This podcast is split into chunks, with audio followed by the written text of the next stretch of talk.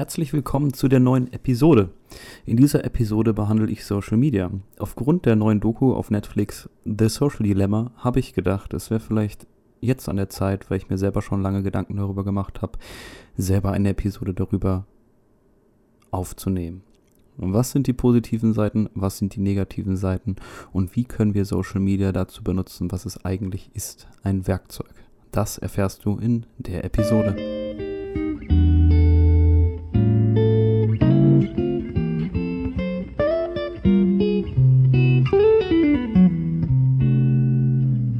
Also, herzlich willkommen zu dem neuen Podcast oder YouTube-Video, je nachdem, auf welcher Plattform du das hier gerade konsumierst. Ich habe gestern mit meiner Freundin The Social Dilemma gesehen und da wird behandelt, was ich auch schon lange selber gemerkt habe. Und zwar auch ein Thema, dem ich mich hier selber auch schon privat sehr viel gewidmet habe, auf eine sehr persönliche Art und Weise. Und zwar wird thematisiert, unsere generelle Nutzung von Social Media. Und wie es da so ist, wird es sehr kritisch dargestellt. Und das hat mehrere Gründe und Ursachen. Denn Social Media ist, wie ich dann nachher noch ein bisschen genauer besprechen werde, kein richtiges Werkzeug. Es führt zu einer gewissen Form der Abhängigkeit, der Sucht. Denn durch Interaktion mit sozialen Medien wird unser Dopaminsystem geändert und angeregt, sodass wir wirklich eine Abhängigkeit gegenüber diesen sozialen Medien entwickeln. Wie dann auch in dem Film oder in der Dokumentation gesagt wird, ist man sehr daran orientiert, soziale Medien so herzustellen und die Funktionsweise analog zu einarmigen Banditen zu entwerfen, so dass du ja es nötig hast, deine eigene Wertschätzung durch eine Benachrichtigung oder ein neues Gefällt mir auf deinem Bild oder deinen Posts abzuholen. Soziale Medien legen es also darauf an, dein Verhalten und deine Wahrnehmung zu verändern. Und das hat ganz klar Auswirkungen auf die psychische Gesundheit. Denn die Verwendungsweise, wie wir soziale Medien konsumieren, ist entscheidend. Und es ist nicht mehr so, dass wir es aktiv und intentionsvoll machen, sondern es ist nur noch so ein passives Nebenhergelaufe, das wir einfach nötig haben, damit wir uns zufrieden fühlen können. Und so gibt es halt einen gewaltigen Anstieg in Angstgefühlen, in Angststörungen, in Depressionen und damit auch irgendwo in falsche Ideale, die wir eben verfolgen, die vielleicht gar nicht unsere Ideale sind, aber die uns vorgelebt werden, als sollten sie unsere Ideale sein. Social Media führt nämlich des Weiteren dazu, dass unsere generelle Achtsamkeit und Aufmerksamkeit vermindert wird und dass nur noch so ein passives Passieren lassen wird oder unser ganzes Leben auch so ein passives passieren lassen wird. Auf Social Media sehen wir nämlich nur noch Sachen, die uns ansprechen, die uns anhand von Algorithmen gezeigt werden und dann unsere unmittelbare Lust und Verlangen nach Positivität irgendwo bestätigen und in so einem reziproken System eben nur noch uns Sachen gezeigt werden, die uns einen möglichst hohen Dopaminkick geben. Sei es irgendwelche Memes, sei es irgendwelche Posts, die in den Fokus die Körperlichkeit von anderen Menschen rücken oder sonstige Sachen. Eben Sachen, die anhand von unserem Nutzungsverhalten, deswegen spricht man da ja auch irgendwo von Big Data, auf uns zugeschnitten sind, die uns versuchen, an diese sozialen Medien zu ketten. Dadurch werden natürlich anspruchsvollere Tätigkeiten für uns schwieriger weil wir eben uns, wir können uns einfach bescheiden lassen von dem, was wir in unserer Hosentasche haben. Wir können einfach sagen, okay, wenn ich da drauf klicke, dann sehe ich eigentlich durchgängig Sachen, die mich interessieren.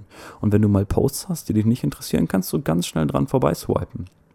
Und dadurch hast du, wenn du zum Beispiel ein Buch in die Hand nimmst, das vielleicht etwas wäre, woraus du sagst, okay, du ziehst irgendwie richtigen Wert daraus, ist dann extrem schwer, weil wenn halt mal 20 Seiten kommen, die dich überhaupt nicht interessieren, die vielleicht schwierig zum Lesen sind, dann ist das etwas für dich, wo du dir dann denkst, okay, es ist anstrengend, ich könnte einfach auf mein Handy gucken und mich von Instagram beschallen lassen oder von YouTube. Und das stellt dann wirklich ein Problem dar, weil wir halt in dieser Passivität unsere eigene Vorlieben komplett vergessen und diese dann eben übertüncht werden irgendwo. Der Sinn, den wir im Leben sehen, wird uns also irgendwo auch vorgelebt und dadurch können wir uns danach richten. Das heißt, es nimmt uns irgendwo auch diese Last der Entscheidung ab, uns selber zu finden oder uns selber errichten zu können.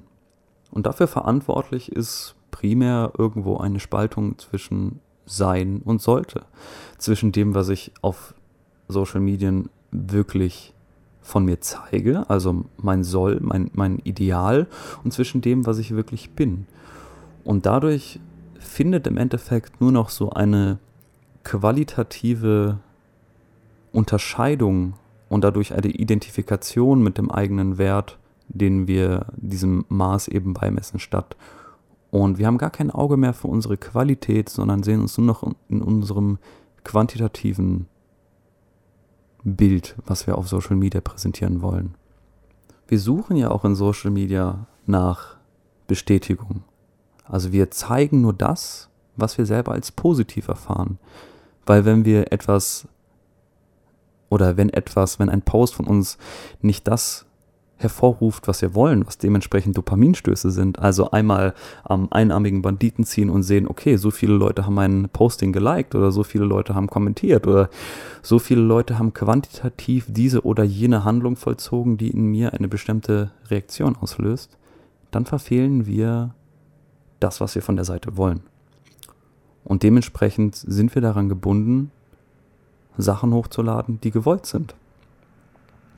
Und dieses Bild entspricht dann nicht mehr unserem wirklichen, tiefen Ich oder unserem Verlangen oder dem, was wir als wirklich wertig empfinden, sondern es wird nur noch irgendwo ein oberflächliches Reizreaktionsschema, das versucht, kurzzeitig Dopaminschübe zu bekommen. Und diese Ideale, die verkörpert werden, hatten wir wahrscheinlich schon immer. Es kann sein, dass deine Eltern zu dir gesagt haben, bitte Manuel, mach das oder jenes.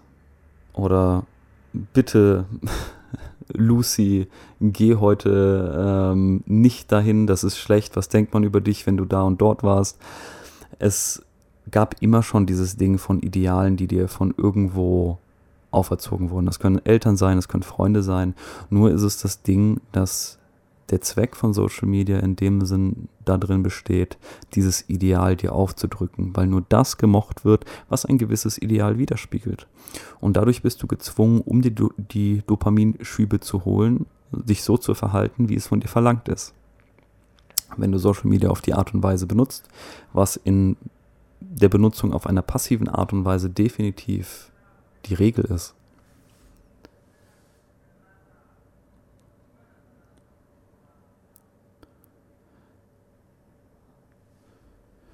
Und da kommen wir dann direkt zum, ja, dritten Punkt irgendwo. Zwischen Sucht und zwischen unseren Idealen kommt es darauf an, Money makes the world go round. Warum will uns Social Media an die Bildschirme ketten? Und zwar gab es da in dem Social Dilemma eigentlich ein ziemlich interessantes Zitat, was ich auch schon häufiger gehört habe, das da sagt, wenn du für einen Dienst nicht zahlst, bist du nicht der Konsument, sondern das Produkt. Und wie wird damit Geld verdient? Entweder haben wir Privatpersonen, die auf Social Media Postings, also bestimmte Product Placements machen und für ein Produkt werben und dafür Geld bekommen, oder der Social Media Dienst selbst verdient auch mit Werbeschaltungen sein Geld. Bedeutet, Nehmen wir mal beispielsweise Instagram her. Du findest im Feed, wenn du durchscrollst, findest du immer mal wieder Werbungen. In den Stories findest du mal dazwischen immer mal wieder Werbungen. Und sowohl Videos als auch normale Beiträge können irgendwo als Werbung dienen, wodurch Social Media, in dem Fall Instagram, dann seine Einnahmen generiert. Und das ist bei jedem Dienst so, für den du nicht zahlst. Das ist bei TikTok so, das ist bei Instagram so, das ist bei Twitter so. Überall wird versucht, deine Bildschirmzeit zu erhöhen, damit du möglichst viel Werbung konsumierst. Und in The Social Dilemma wird eben gesagt, dass das Produkt ist, dass es eine graduelle Veränderung von deinem Verhalten und deiner Wahrnehmung geben muss, damit du länger Zeit vor dem Bildschirm verbringst. Und vor dem Namen habe ich jetzt ein bisschen Angst, aber Chamat Palitapitya, Entschuldigung, falls ich das falsch ausgesprochen habe und du zufällig Deutsch kannst, war der ehemalige Vizepräsident für Wachstum bei Facebook. Und er hat eben gesagt, dass das Ziel von Facebook damals war, psychologische Mechanismen rauszufinden, durch welche Benutzer möglichst schnell manipuliert werden können, damit sie auf der Seite bleiben. Und das passiert durch unbewusste Verhaltensmuster. Auf der anderen Seite hatten wir dann Tristan Harris, der irgendwo so aussah, als wäre er so der Initiator von dieser ganzen Doku gewesen. Also er war selber bei Gmail, wenn ich mich recht entsinne, tätig. Es ging bei seinem Job darum, Abhängigkeitsmuster zu erschaffen. Und er hat sich dann irgendwann gefragt, jo, was soll das eigentlich alles? Was machen wir? Ich bin selbst abhängig davon. Und hat dann angefangen, das zu reflektieren und das dann eben auch öffentlich zu kritisieren. Und er hat eben gesagt, Zitat fängt an, jedes Werkzeug ist von Natur aus einfach so da und wartet geduldig darauf, benutzt zu werden. Wenn es kein Werkzeug ist, verlangt es dir etwas ab, verführt und manipuliert dich. Es will etwas von dir. Wir haben uns von dieser werkzeugbasierten Technologieumgebung hin zu einer sucht- und manipulationsbasierten Technologieumgebung gewandelt. Soziale Medien sind keine Werkzeuge, die darauf warten, benutzt zu werden. Sie verfolgen eigene Ziele und nutzen eigene Mittel, indem sie deine Psychologie gegen dich verwenden. Ganz wichtig, Social Media ist kein Werkzeug. Denn, jetzt kommen wir einen Schritt weiter auf Algorithmen. Es gibt dieses Prinzip der ADM, Algorithm Decision Making. Also das, was dir auf Social Media gezeigt wird, unterliegt einem Auswahlverfahren durch Algorithmen. Was sind jetzt Algorithmen? Dazu wieder ein Zitat von der Seite uni.de von Maximilian Reichlin. Es handelt sich dabei um Anwendungen, die ein bestimmtes Problem oder eine bestimmte Aufgabe lösen, und zwar jedes Mal auf die gleiche zuvor definierte Weise. Komplexe Algorithmen beziehen dabei alle auftretenden Eventualitäten mit ein. Verändern sich die Umstände, verändert sich auch der Lösungsweg. Algorithmen merken sich dein Nutzungsverhalten. Hast du auf Werbung geklickt? Auf welche Werbung hast du geklickt? Wenn ja, dann bekommst du mehr Werbung davon. Auf der anderen Seite funktioniert das genauso mit Postings. Du siehst Posting XY, dir gefällt das, du bleibst vielleicht länger auf dem Posting hängen und dir werden mehr Postings von solcher Art gezeigt, damit deine Bildschirmzeit verlängert wird. Ein weiteres Problem ist dann die Filterblase. Jeder hat das Wort irgendwo schon mal sicher gehört. Und das bedeutet, dass zwei verschiedene Menschen mit der gleichen Suchanfrage komplett verschiedene Ergebnisse bekommen. Denn das, was dir beispielsweise auf Google, Google ist genauso ein werbefinanziertes Unternehmen, das, was dir auf Google ausgegeben wird am Ende, basiert auf deinem Nutzungsverhalten, auf das, was dich interessieren könnte. Und nochmal zurück zu Social Media, Social Media, nochmal zurück zu Social Media per se. Aufgrund von bestimmten Merkmalen werden also deine folgenden Posts gewählt. Auf das, was du dann siehst, schlussendlich. Facebook hatte etwas, das nennt sich Bindungsmetrik. Das ist so von 2015 ein patentiertes Verfahren, damit ausgewählt werden kann, was dir denn gefällt. Ein hochgeladenes Bild wird analysiert und es wird entschieden, ob es dir gezeigt wird oder nicht. Und hier haben wir jetzt wieder ein sehr schönes Zitat. Die Bindungsmetrik beruht zum Teil auf vorherigen Nutzungsverhalten. Wenn einem Nutzer eine bestimmte Marke gefallen hat und ein Foto ein Produkt derselben Marke zeigt, nimmt der Bindungsmesswert zu. Die Metrik kann aber auch aus dem vorherigen Verhalten aller Nutzer des Dienstes berechnet werden. Das Patent hält explizit fest, dass Geschlecht, Ethnizität und der Grad an Nichtbekleidung von Menschen auf einem Foto dazu verwendet werden kann, um eine Bindungsmetrik zu berechnen. Die Bilder werden vorher durch eine Computer Vision Software analysiert. Und automatisiert werden daraus Folgerungen aus einem Trainingsdatensatz gezogen und dadurch werden beispielsweise bestimmte Bilder als schön annotiert oder als nackt oder als sonstige Merkmale.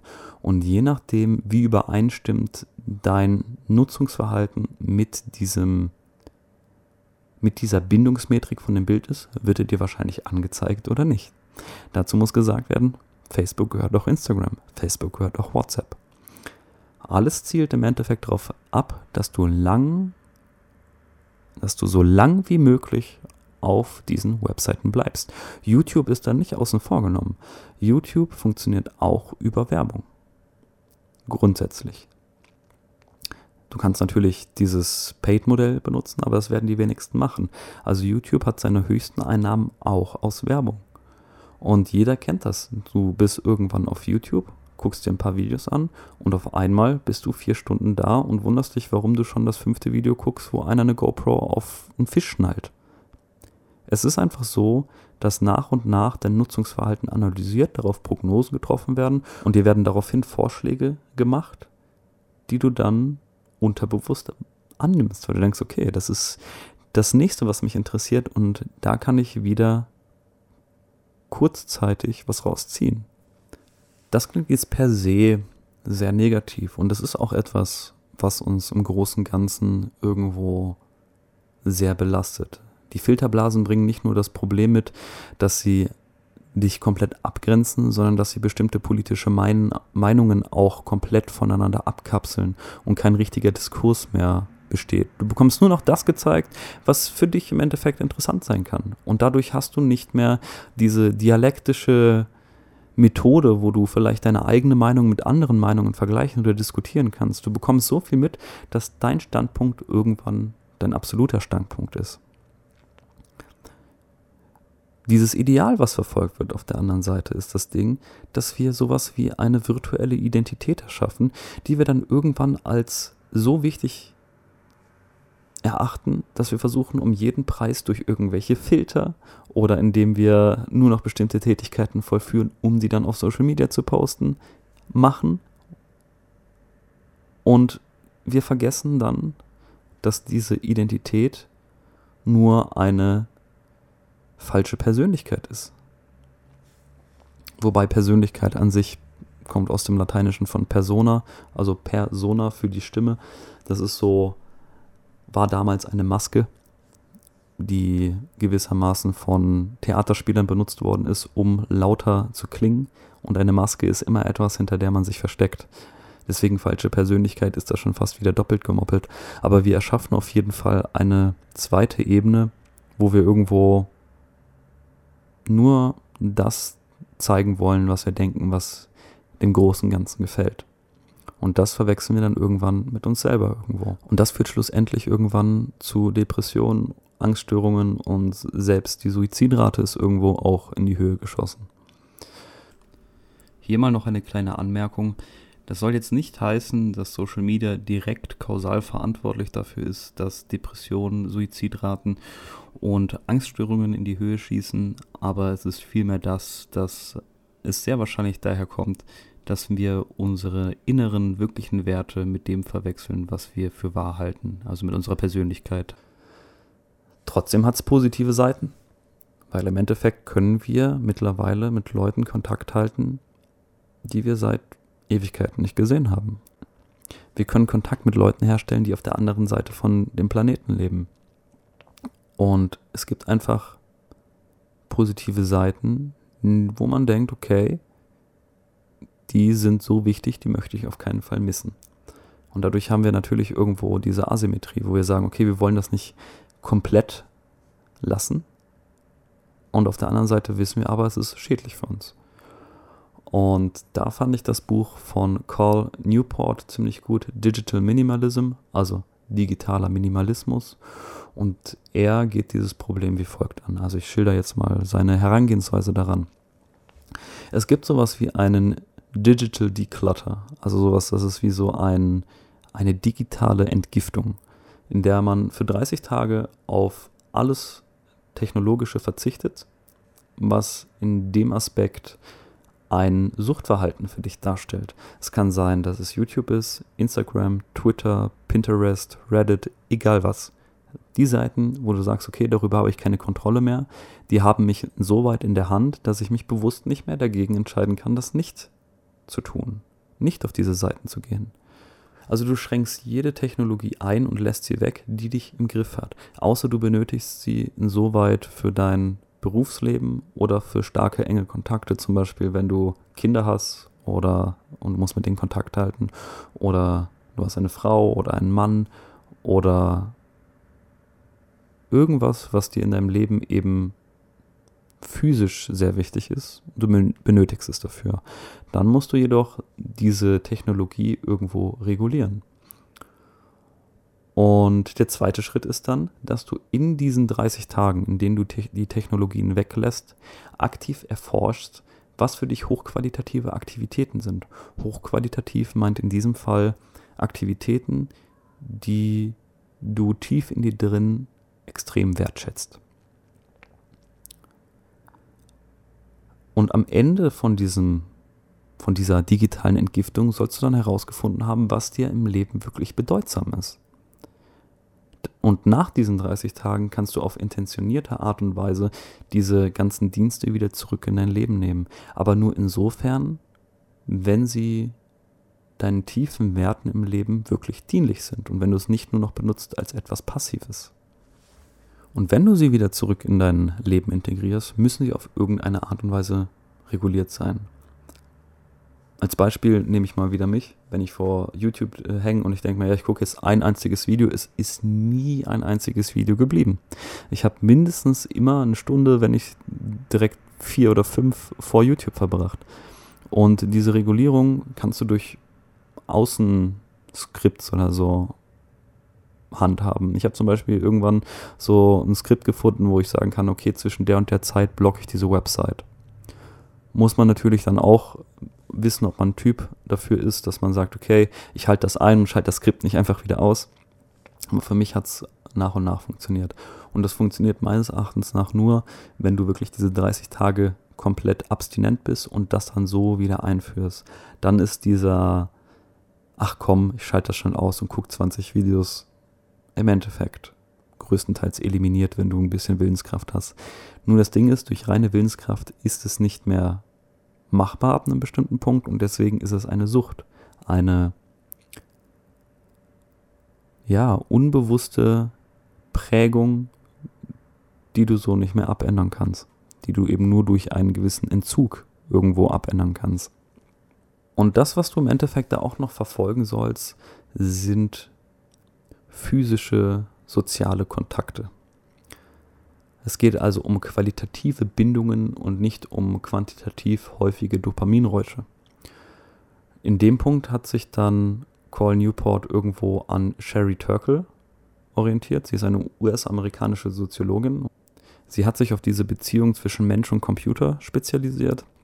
Für sie ist dieses Kriterium von bedeutungsvollen Begegnungen analoge Nuancen. Die Stimmlage beispielsweise, die Mimik, die Gestik, Bedeutet, ein Videochat wäre auch schon irgendwo eine bedeutungsvolle Begegnung, wobei ich da auch, ja, es sind schwammige Linien irgendwo, aber es sollen eben physische Begegnungen irgendwo gesucht werden. Und zu guter Letzt haben wir das Bennett-Prinzip von ihm. Priorisiere anspruchsvolle Tätigkeiten gegenüber passivem Konsum. Benutze Fertigkeiten, um wertige Dinge in der physischen Welt herzustellen und verfolge Aktivitäten, welche soziale Interaktionen in der echten Welt benötigen. Und damit kannst du im Endeffekt die Art und Weise, wie Social Media benutzt wird, für dich selber abändern und sie zu einem Werkzeug für dich machen. Denn diese passive Benutzung von Social Media ist extrem schädlich für dich. du weißt nicht, was du selber möchtest, deine Ideale verschwimmen mit den Idealen der Allgemeinheit und du richtest dein ganzes Handeln danach im Endeffekt aus. Dadurch, dass du in der Filterblase bist, ist das so, dass du meistens nicht mal deine eigenen Meinungen mehr richtig reflektieren kannst, weil du gar keine Möglichkeit hast, etwas zu sehen, etwas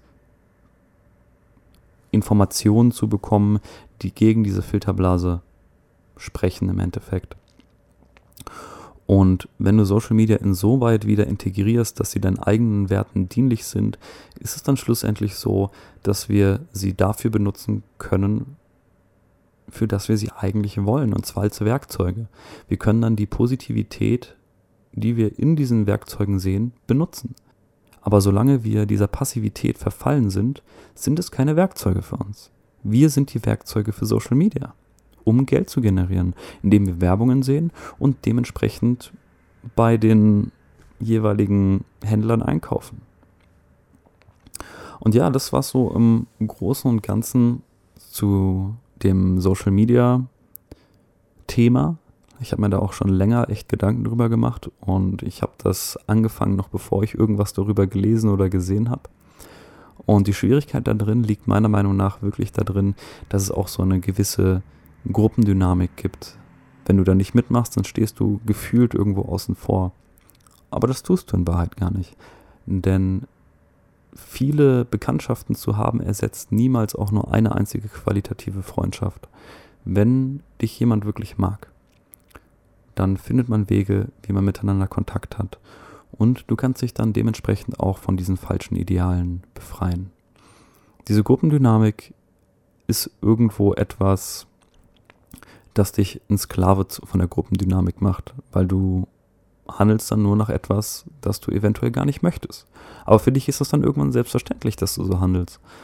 Und als ich mir darüber bewusst geworden bin, habe ich irgendwie mir selbst gegenüber so eine Art Ekel empfunden, weil ich mir einfach gedacht habe, okay, ich traue mich nicht irgendwie so zu sein, wie ich eigentlich bin. Und ich handle dann danach, was andere Leute von mir halten. Und das war dann irgendwie so der Anreiz für so eine kleine innere Revolution, wo ich dann wirklich gesagt habe, okay, diese ganzen Sachen, von denen ich wirklich irgendwo süchtig bin, die haue ich komplett raus. Und dann bin ich irgendwann drauf gekommen, dass es ja doch irgendwas gibt, was daran wichtig ist. Oder was mir positive Sachen, Dinge in mein Leben bringen kann. Und das dann wirklich intentioniert zu nutzen, ist die Kunst gerade weil diese Dienste darauf ausgelegt sind, keine Dienste zu sein, sondern wir sind die Dienste des Social Medias. Wir sollen Geld generieren. Und dem zu widerstehen und das dann trotzdem so zu benutzen, dass es unseren eigenen Werten dient, ist wirklich die Kunst. So viel zu dieser Folge. Ich hoffe, dass sie dir einen Mehrwert geboten hat. Ich freue mich, wenn du das nächste Mal wieder zuhörst oder zuschaust und wir sehen uns dann beim nächsten Mal. Tschüss.